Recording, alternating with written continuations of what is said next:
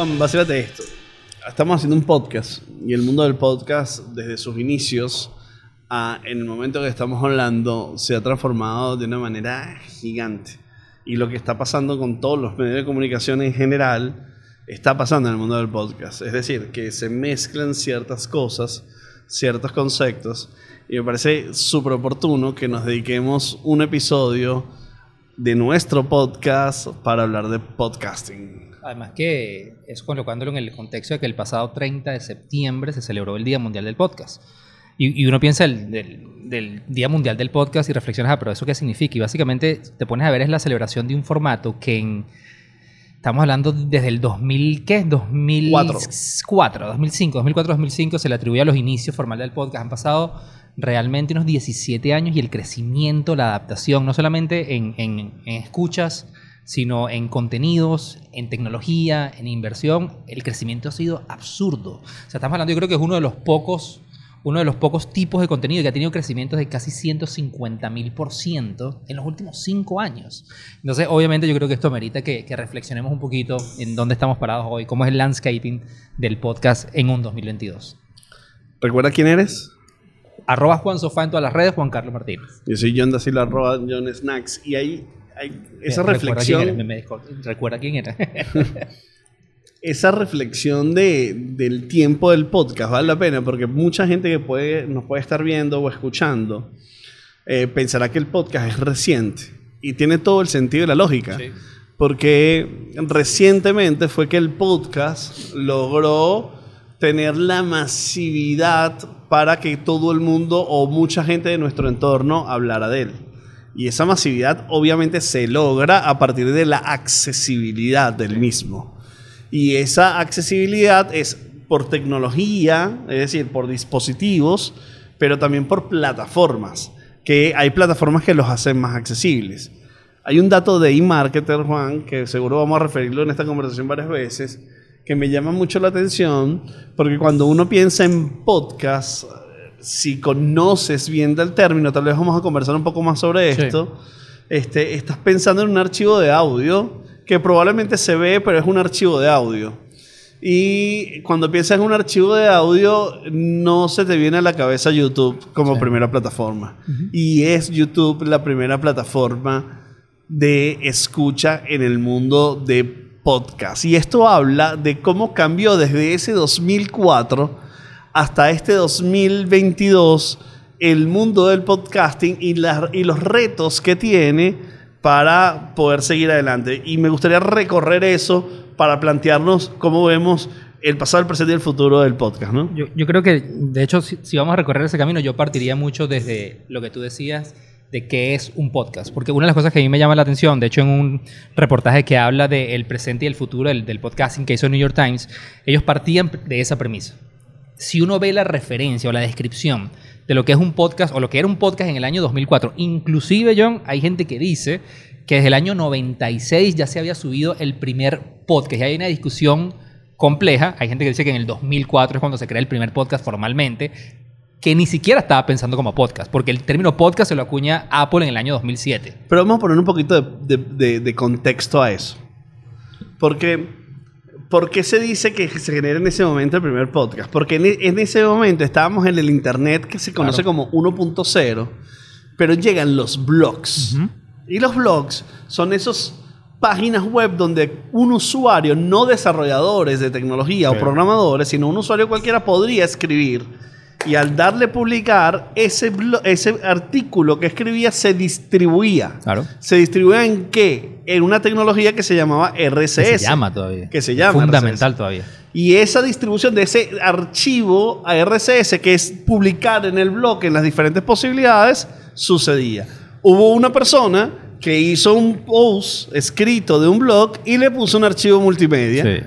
Y en ese momento, al distribuir un archivo multimedia en RSS, creó el podcast. Y de hecho fueron uno de los principios de la descentralización mediática, donde una persona con un blog podía crear un contenido y llegar a muchísimas personas sin pasar por la estructura burocrática perdón, de los medios. Entonces, pero en ese momento, el pensamiento de podcast era, es un archivo digital de audio que fue creado para ser consumido o descargado en Internet. que a juro tiene que ser distribuido en un RCS. 100%. o sea, Entonces- depende de. Entonces, un audio que no está en RCS no es un podcast. Por ejemplo, un audio de radio, al no estar en un RCS, es No decir, es en un- un sistema de distribución de contenidos, no es, no es un podcast. Sí. Pero ese archivo, colocarlo en un RCS, ya es un podcast. Sí. Claro que ahí mi reflexión va más a lo que te decía este artículo, que lo que cuestionaba es que si algo va a seguir evolucionando es el concepto que conocemos como podcast.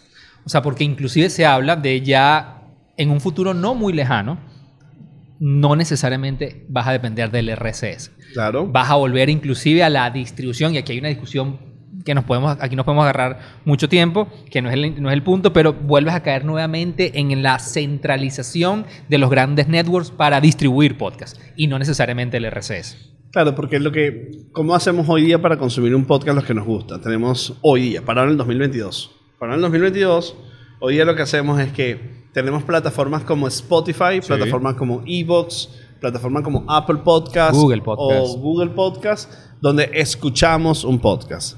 O tenemos plataformas como YouTube, donde vemos y escuchamos Sí. un podcast. Y ahí es donde se empezó a... epa, Desdibujar la línea, sí. a desdibujar esa línea. Porque de pronto, cuando evoluciona Instagram y Instagram plantea los reels, un tipo de reels donde alguien narra cosas, eso se parece también a un podcast, aunque no tiene la distribución RSS.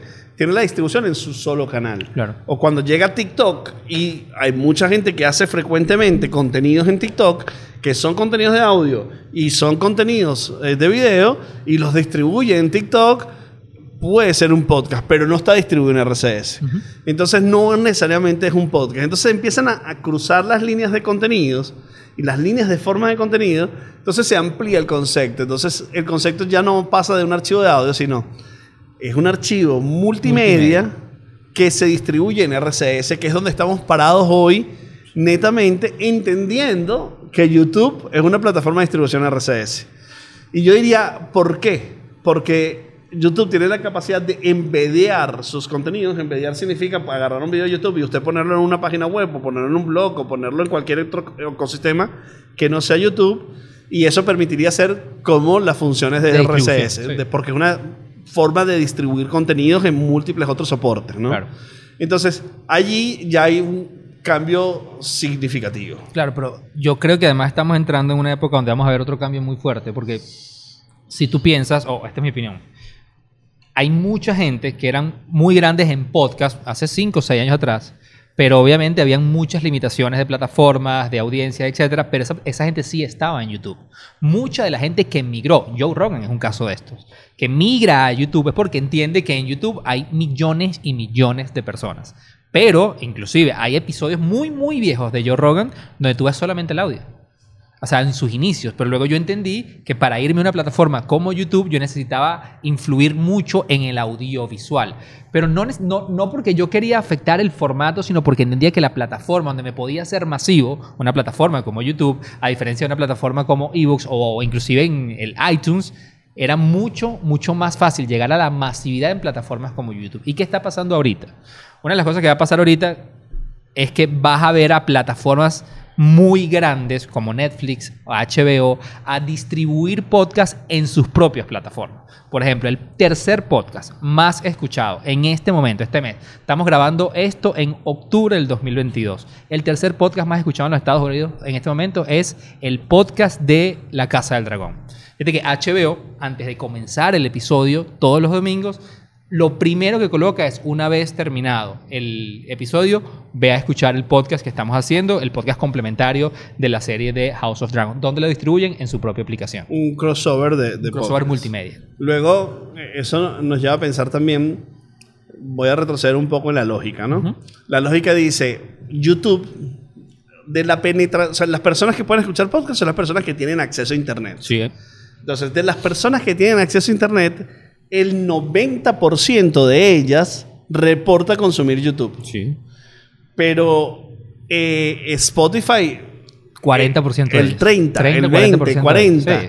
Eh, Apple Podcast el 30, Baja el muy- 20. empiezas a que bajar mucho, Entonces, obviamente, si tú estás solamente en el formato audio, Ya tienes un techo. tienes un techo Sí. que es el acceso. Entonces tú dices, voy a YouTube para lograr ese acceso de mayor gente que consume la plataforma. Claro. Pero ir a YouTube solo audio sería una limitación profunda. Claro. Entonces allí es donde entra el video. Ujú. Allí es donde ¿Es entra el así? video a tener un rol protagónico que le da ese formato. Y, y el video no es una adaptación de lo que conocíamos en la televisión o en la radio, sino creó su propio código el podcasting eh, como formato. De hecho, yo soy de los que cree, y esto es muy particular, que los web shows tienen mucho, mucha influencia en, en su creación y en su nacimiento en esa necesidad de podcasters de llegar a audiencias más grandes. Entonces, pero yo sigo te creyendo que un web show y un podcast es Totalmente muy distinto. diferente. Pero en sus inicios, el podcast tiene mucha de su concepción en la necesidad de podcaster a llegar a audiencias más grandes. ¿Por qué es diferente? Porque aunque esté hecho en para, con video para YouTube, como este podcast, la conversación es todo. eh, si alguien no lo está viendo, necesita comprender lo que sucede. Exactamente. Entonces usted necesita saber de qué se está hablando independientemente que lo esté viendo o no. Y eso a su vez ha implicado y ha significado el uso. Cuando, su- cuando vemos las investigaciones de cómo se escucha el podcasting, muchísimas per- personas refieren a escuchar podcasting en momentos donde otra actividad está sucediendo. Sí. Bien sea haciendo ejercicios, haciendo deberes, trabajando. Cuestión de que un web show No o una permite. serie No o un programa no te lo permite. No te lo permite. Entonces eso ha sido también otra parte de la evolución significativa. Sí. Y una, una de las cosas que me ha encantado de esta evolución del podcasting es los microtemas de los que se hablan, porque en el mundo tradicional de los medios los temas eran los grandes temas, o sea, los temas relevantes, importantes. Entonces era bastante poco probable que existiera un programa en televisión o en radio que es- esté dedicado, por ejemplo, a la astronomía eh, o, a la, eh, o el impacto que tienen eh, los pingüinos en el ecosistema antártico.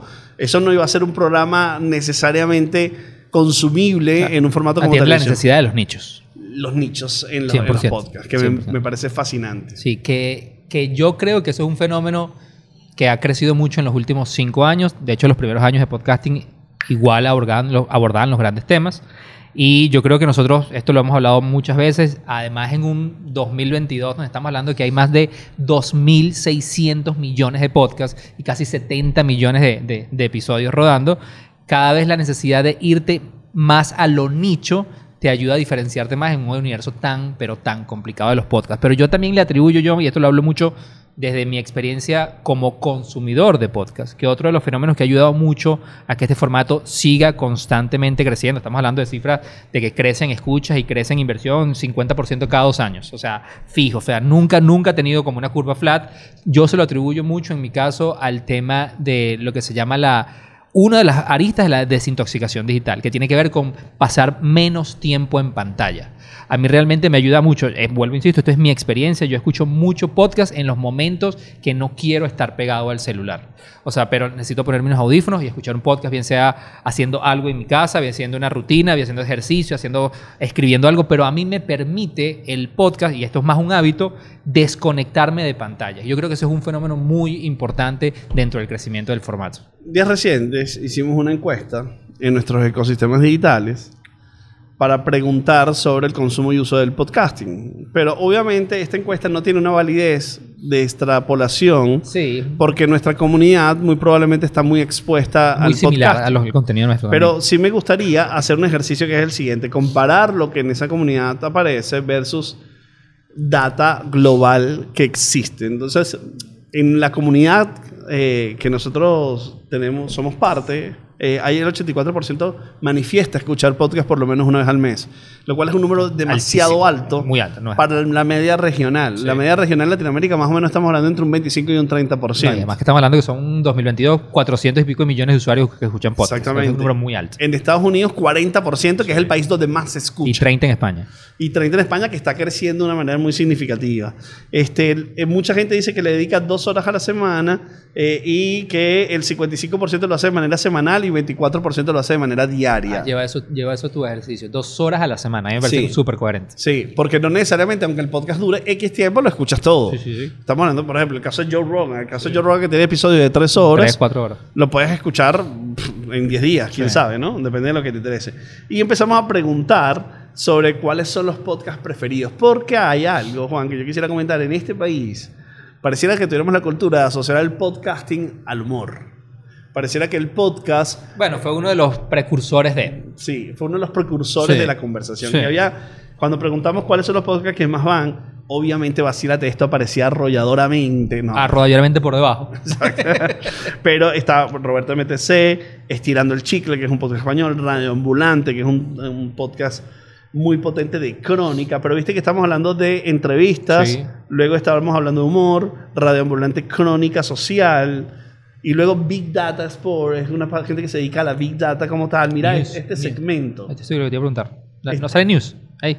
Eh, no, Escuela de Nada, Claro. nos reiremos de esto, en Defensa Propia, Escuela de Nada y nos reiremos de estos pod- eh, podcasts muy populares de, de- de comedia y Defensa Propia, el podcast, bueno, de, de, de Erika, Que que, está haciendo como un nicho, Tributo a la mujer. un nicho muy Sí. potente, muy bien identificado, el podcast de Valentina Quintero, el podcast del Chombo, que es un podcast poderosísimo, este, el, el increíble podcast de Anustra y The Wild Project, que se vuelve el podcast más importante a nivel global en español.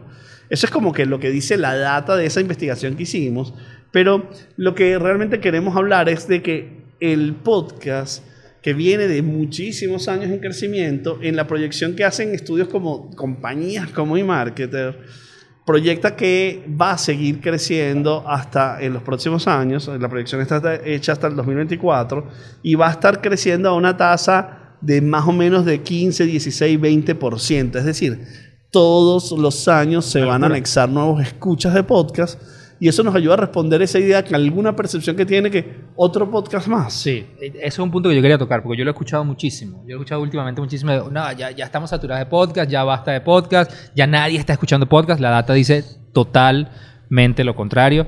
Pero yo sí creo que, que una de las cosas que a mí me, me- me encanta en el mundo del podcasting que he escuchado últimamente es que hay dos cosas que nosotros siempre hemos dicho, no solamente en el mundo del podcasting, en el mundo en general de la tecnología. Y tiene que ver, cuando tú ves un fenómeno que viene acompañado de un constante crecimiento en la adaptación y paralelamente está sucediendo un constante crecimiento en la inversión, eso es un fenómeno que no, no va a desaparecer. Sostenible. Es totalmente sostenible y eso ha pasado en los últimos 15 años en el mundo del podcasting y las proyecciones siguen siendo totalmente positivas. Y una de las cosas que a mí me gusta de esto es una de las reflexiones que yo leí en estos días que decía, no solamente la ma- el- el- los escuchas van a crecer, la inversión va a crecer, sino la madurez de los formatos van a crecer. Hay un, form- hay un concepto que ahí me voló el coco y dije, de verdad, yo no lo había visto.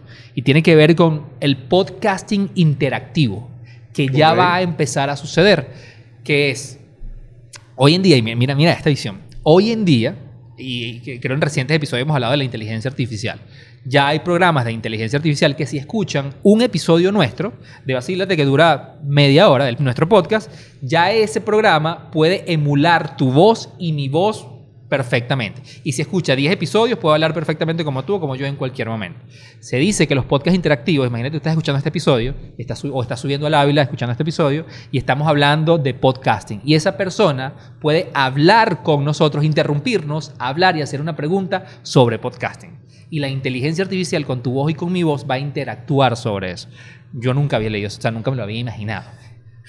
Si supieras que le consigo un paralelismo a la participación de la De la radio, cuando alguien llama. cuando alguien llamaba, ¿no? vuelve el coco. Eh, O sea, que cómo realmente va a madurar el formato y obviamente esto lo va a hacer mucho más interactivo, más sociable, más dinámico.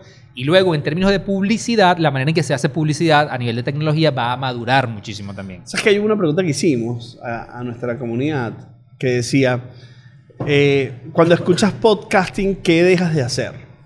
¿No? Como para ver en qué lo estás sustituyendo. Y este, lo que menos deja de hacer es ver eh, contenidos audiovisuales.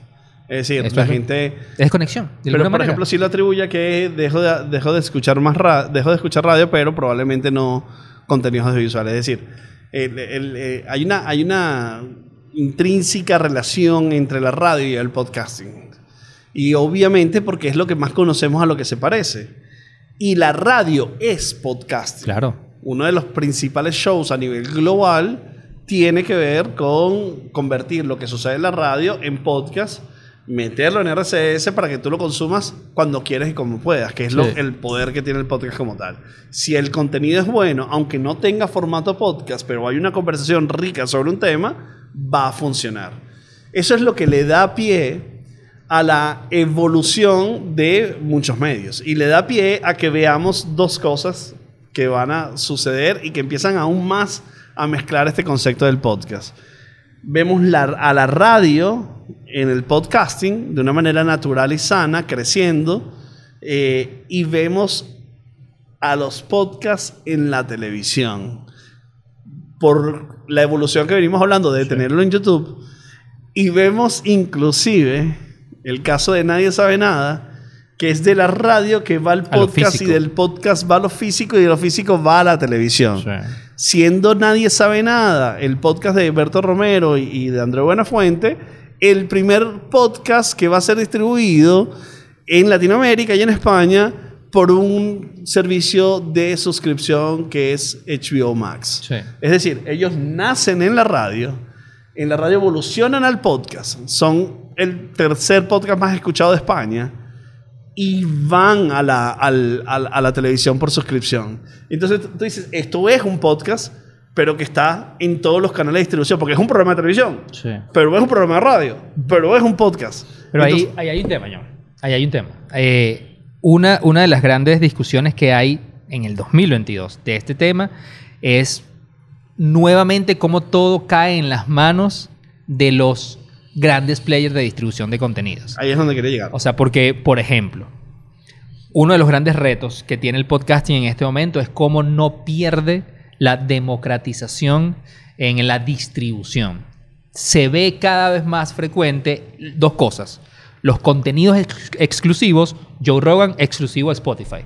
No lo puedes escuchar en otra plataforma. Entonces, para escuchar Joe Rogan, yo necesito tener o Spotify. Spotify Premium o tengo que tener la, pla- la- la aplicación instalada. Y por el otro lado tienes, no, para escuchar este podcast tienes que, tienes que suscribirte.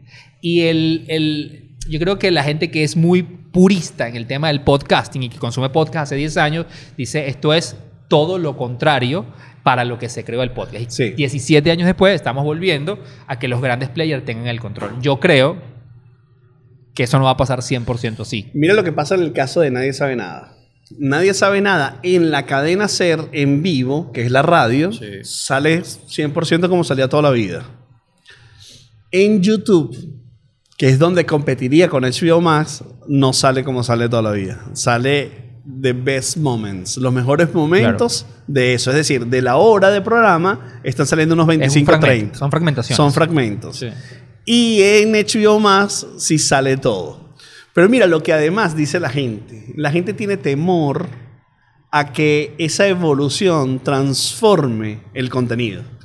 Porque empiezan a responder Totalmente. a la necesidad de HBO Max, empiezan a responder a la necesidad de YouTube, el escenario se transformó, Todo cambia. Todo cambia. Todo cambia. Y lo hemos vivido nosotros mismos con la idea de que vamos a empezar a estar en Televen y estamos en Televen y la gente nos ha preguntado, Manténgase pero fiel al va a ser que hace". distinto. Sí. Lo- va- le van a meter temas que Televen está haciendo y no, y eso es ahí es donde hay que cuidar el producto. Claro, pasa que, que en nuestro, ca- nuestro caso, Televen, súper gran aliado que nos está apoyando en, la tema- en el tema de la distribución. La producción la estamos haciendo 100% nosotros. Pero, por ejemplo, tú ves un caso, Joe Rogan. O sea, mucho de su equipo, él- él- de hecho, me recuerdo que cuando él firmó el acuerdo, él decía todo se va a mantener igual. Pero la realidad es que dos, tres años después de eso, hay mucha gente que se ha adicionado a su equipo. Pero cambió su línea editorial. Yo sentí que los primeros seis meses sí. Y él se dio cuenta. Desde inclusive el, el- el- el stage, que fue lo más criticado. Pero por es que el cambio del stage es lo más visual y lo que uno dice cambió. Pero yo sí creo que eso cambió. Cambió su, su hilo narrativo al principio, pero yo creo que él se dio cuenta inmediatamente. Y él dijo, yo sin la comunidad no soy nada. O sea, Claro. yo puedo tener los 100 millones de dólares que me dio Spotify,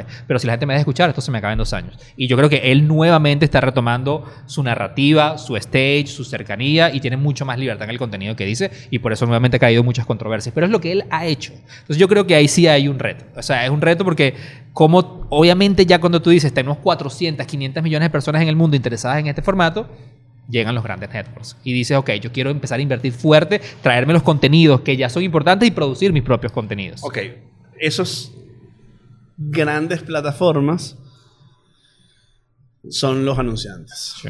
La línea de crecimiento de anunciantes alrededor de los podcasts está creciendo. Sí, y sigue. Y además el engagement de las personas que escuchan publicidad en podcast es muy positivo. Es muy relevante porque esto va a hacer que tú necesites profesionalizar muchas áreas del podcasting. La distribución publicitaria, el cómo entra la publicidad, cómo lo haces a una distribución general y empezamos a ver ecosistemas de podcasting. Empezamos a ver NP Radio, por ejemplo. Empezamos a ver, eh, eh, no sé, compañías que se dedican a distribuir publicidad en podcast. Este, que tienen la complejidad de hacer sistemas de medición para que eso suceda, pero que a su vez es lo que va a inyectar dinero a los creadores para permitir siguiendo hacer los podcasts, porque los podcasts tienen como tres grandes áreas. Uno, los entusiastas, que son gente que hace podcasts y que no tiene ningún tipo de retorno económico. Otro, eh, los podcasts que ya tienen un retorno económico, ya son una marca y un producto que viven de su desarrollo, por ejemplo, estirando el chicle como tal. Y luego el tercero, los medios que ya hacen podcasts. Por ejemplo, vamos a hablar un poco de eso en minutos, pero uno de los podcasts más escuchados en el mundo es de The New York Times. Entonces, existe ese ecosistema que necesita los anunciantes introducirse en todos ellos. Porque sí, me interesa estar en New York Times, pero probablemente me interesa estar en el creador pequeño que está hablando de la conversación que yo necesito, a donde hay un interés de mis consumidores importante de escucharlo. Entonces eso va a inyectar un crecimiento, pero va a exigir un avance. Claro, y ese avance yo es donde le veo más reto, porque, a ver, el tema de lectura publicitaria dentro del mundo del podcasting, que es uno de los formatos en este momento más, más comunes, que viene 100% de la radio, es cuando la, persona de radio lee la, la cuña publicitaria, es donde yo creo que tiene más reto de evolución. O sea, ¿cómo va a ser la publicidad nativa? dentro del podcasting para yo no sentir realmente una interrupción publicitaria que sabemos que es lo que la gente detesta más. Y ahí es donde yo le veo mucha, yo, es donde yo creo que hay como dos avances tecnológicos y muy, muy importantes. Es el tema de eh, insertar publicidad de manera dinámica sin que tú, o sea, yo, yo te entrego a ti mis 30 minutos de podcasting y hay un sistema que detecta en qué momento insertar una publicidad, pero luego cómo la inserta, en el formato típico de cómprame, cómprame, cómprame o en el formato de generar voz por inteligencia artificial para hablar nativamente de ese producto. Eso yo creo que hay mucho reto. Por eso, eh, probablemente eso es muy futuro, Juan, pero por ejemplo, como lo hace Radio Ambulante, que, que, me parece súper interesante. Radio Ambulante, que además es una organización sin fines de lucro, abre un espacio en el podcast muy evidente, muy de frente, y dice, este espacio es de nuestro patrocinante, y hace su anuncio de su patrocinante, y la comunidad entiende el rol que tiene ese patrocinante. Pero es que lo hacen todos los creadores de contenido hoy en día. Una de las cosas que están apostando los creadores de contenido es por la honestidad. Es decir, yo necesito estos anunciantes para que esto siga sucediendo. Yo creo que eso tiene un límite. O sea, porque al final la experiencia sí se ve afectada. Yo consumo varios podcasts que ya yo he visto en los últimos dos años, hacen eso. Y a mí me parece brutal. Pero en verdad la experiencia se ve afectada. Claro, pero tienes una posibilidad que no tenías, que es que puedes adelantar. O sea, puedes suprimir el fragmento publicitario. Lo cual en la logística es fastidioso, porque tengo que ir al celular que a cambiar, o sea, es una experiencia. Por eso yo creo que ahí, sí, yo no lo veo tan futuro. Por eso hay una preocupación muy fuerte, que hay muchas pruebas piloto de eso sucediendo ya. Hay un ejemplo también que me gusta, que es en Nadie Sabe Nada, donde Correos de España hizo una intervención dentro del contenido. Claro. E inclusive tenía un personaje. nativo, es nativo. Sí, y eso también puede ser interesante, pero son las vías creativas que van a necesitar los podcasters a, entender. Otro punto que, quería que, que debatiéramos un poco, ¿quién escucha? Podcast, ¿no? Entonces, según las investigaciones de marketer, está concentrado en los millennials, si lo fuéramos a hablar por generación. Es decir, que ya somos los viejos del internet, así nos consideran ya. Bueno, pero tú porque tú te crees millennial, pero tú no eres millennial. Claro que soy millennial. Tú eres Z. No. que más o menos estamos hablando de la gente que tiene entre 25 y 36 años el core. Luego la segunda población más importante es de 35 y 44. Y la 18 24 un poquito menos, pero podríamos decir que la gente que tiene entre 18 y 44 son los que más escuchan podcasting. O sea, ni los más jóvenes se escuchan tanto, ni los más adultos se escuchan tanto. Está concentrado en los millennials y los bordes de la, generación Z y los bordes de, las centenias. De, esos bordes estoy 90%, 90 seguro que lo escuchan, pero es en formato audiovisual. Ven el formato del podcast audiovisual, no tanto en el formato audio puro. Hay, una, hay algo que me llama la atención que, que por alguna razón eh, hay más hombres en Estados Unidos escuchando podcast que mujeres. O sea, es una diferencia muy pequeña. Este, y eso me genera la inquietud de saber si es que hay más contenidos Yo sí. dedicados a hombres. Yo creo que sí. Porque, porque tiene que ver, por ejemplo, eh, a, a- a cosas como, bueno, los deportes, este, pero los deportes no tienen género. Pero mm, no lo sé, no sabría identificar. Es muy pequeña la diferencia, pero sí hay una, una diferencia significativa, ¿no? Yo, yo sí creo que hay más contenido en el ámbito para orientado a intereses masculinos. Pero creo que eso viene cambiando muy fuerte en los últimos dos, tres años. Pero sí Y- creo que hay más players eh, dedicados Inclusive a... los, los hosts. Sí, no, es que verlo, es que lo- yo lo pienso por eso. Sí, o sea, ¿no? va- eh, eh, estoy tratando de pensar Erika Bueno, de la Vega. Te voy a nombrar tres. te voy a eh, nombrar tres. Joe Rogan Sí. Suele ser muy masculino todos sus, sus podcasts. Wild Project, o sea... Sí. Eh, The Wild Project también, pero está eh, Call Her Daddy, que está manejado por una mujer. Está The Daily, que es una narración. Una narrativa mixta. Sí, pero Ben Shapiro, que es también un hombre, ¿no? Sí. Pero cuando, cuando nos vamos a ver le- leyendas legendarias de Wild Project, nadie sabe nada, El sentido de la birra, son todos hosts Todos muy masculinos. masculinos. Escuela de nada. Ah, y por ejemplo, el podcast creativo, el de Roberto, o sea, es hombre, o sea, la mayoría sí, de los, de los hosts en este momento, de los podcasts más importantes, son hombres. Por eso es muy importante el trabajo que hace Erika La Vega. Maravilloso. Muy importante el cuartico. No, y por eso, que y, tiene y- presencia no, y lo que hace Oprah. Oprah que lo que hace es destacar todos los años los 10 mejores podcasts de mujeres. O sea, yo creo que eso, es- ese trabajo es muy importante lo que está haciendo ella también. Bueno, y, y nos reiremos de esto que tiene un balance Claro. eh, también. En este caso, todo nuestro equipo de producción es, a ver, a ver. es mujeres, en su gran mayoría. Juan, vamos a cerrar esta conversación tal vez con lo que se viene, ¿no? Yo, yo, yo quiero cerrar con. Obviamente hay varias predicciones que me interesan por temas de tiempo. No nos va a dar todo el episodio, pero hay una que me llamó muchísimo la atención, que no la había visto leyendo como las predicciones de podcast en los próximos dos años. Y es que me ha llamado o ha captado demasiado mi atención el tema del crecimiento de los podcasts de corta duración. Es de hecho el formato dentro del mundo del podcasting es el que más crecimiento ha tenido en los últimos dos años. Dato que me voló el coco, el 70% del contenido en una plataforma como Anchor es podcast de corta duración. Que hay ahí como una reflexión que hacer de la evolución, porque una de las cosas que uno sacaba bandera del podcasting era que no era efímero, que, te permitiría, que te permitía entrar en una, una conversación más profunda sobre un tema que lo que puedes hacer en un entorno de redes sociales. Más controlado el tiempo, sí. Pero, y otra conversación que teníamos es que, es que el tiempo no debe ser una definición de tus contenidos, sino la calidad del mismo. Pero esta reflexión, con este dato que acabas de dar, empiezas a autopensar, bueno, vamos a suponer que yo tenga mucha calidad de contenido, pero eh, dura tres horas el podcast y yo tengo 20 minutos para escucharlo, eh, no voy a poder escucharlo. Yo le atribuyo a eso otro fenómeno que ayer reflexionaba de eso. Yo le atribuyo es cómo psicológicamente, por, por cómo consumimos contenido en las redes sociales, o sea, que estamos scrolleando todo el tiempo. Por ejemplo, yo entro a TikTok, o entro a YouTube, o entro a Twitter y estoy scrolleando y veo diferentes tipos de contenido en un periodo muy corto de tiempo. Es decir, cerebralmente yo necesito más, más, más y no necesariamente de lo mismo. O sea, por ejemplo, yo descubrí ayer un podcast que se llama Ciencia en 60 segundos. Te, con- te cuentan cosas científicas y te las explican en 60 segundos. Y yo lo consumí tres minutos.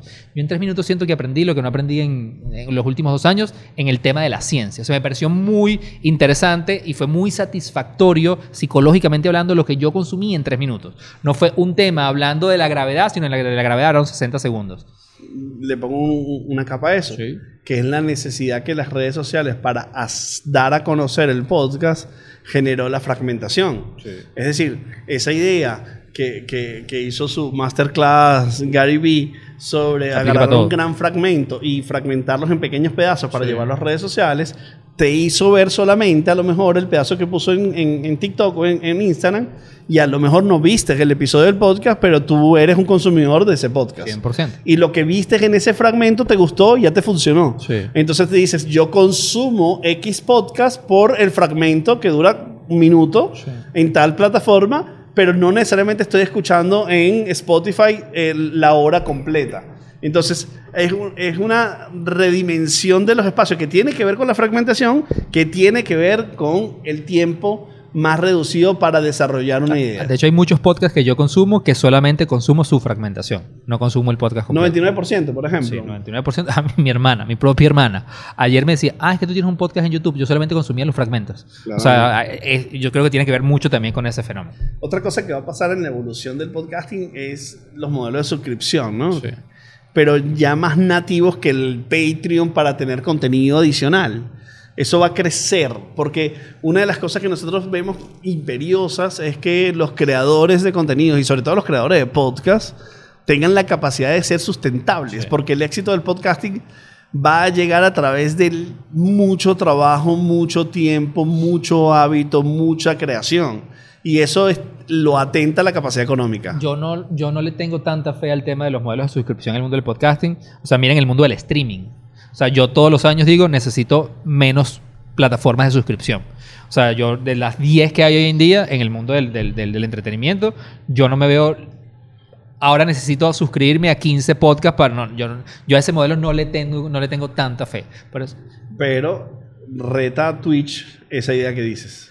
Eh, sí, pues es válido, pero Twitch no ha sido tan positivo tampoco. O sea, son muy pocos los exitosos en el tema de la suscripción. Como en todo, ¿no? O sea, son muy pocos. Pero, Entonces, pero lo reta, ¿no? Sí, sí, sí, lo reta. Por eso yo creo que mucho el tema de la evolución de la publicidad, que al final lo- es lo que lo hace sustentable, es- tecnológicamente hablando, es donde yo creo que hay mucho, mucho camino de tela por cortar. Podríamos concluir, Juan, que el podcast tiene un modelo que viene creciendo hace 17 Seguirá años, creciendo. va a seguir, Va a seguir creciendo, va a crecer a medida que se sigan insertando la industria publicitaria, los nuevos modelos de suscripción, me- más plataformas de distribución, contenido multimedia y concentrado en los múltiples modelos de eh, monetización que tiene, que puede ser por visualizaciones, por suscripciones, por eventos en vivo y por comunidades y construcción de marcas poderosas. Entonces, definitivamente, sí, es un formato que va a seguir creciendo. Y yo creo que la frase de un podcast más la vamos a seguir escuchando. Vamos a seguir escuchando porque van a nacer y van a nacer exitosos. Sí, sin duda alguna. Mi nombre es John Da Silva, arroba John Snacks Mi en nombre es Instagram. Juan Carlos Martínez, arroba Juan Sofá en todas las redes.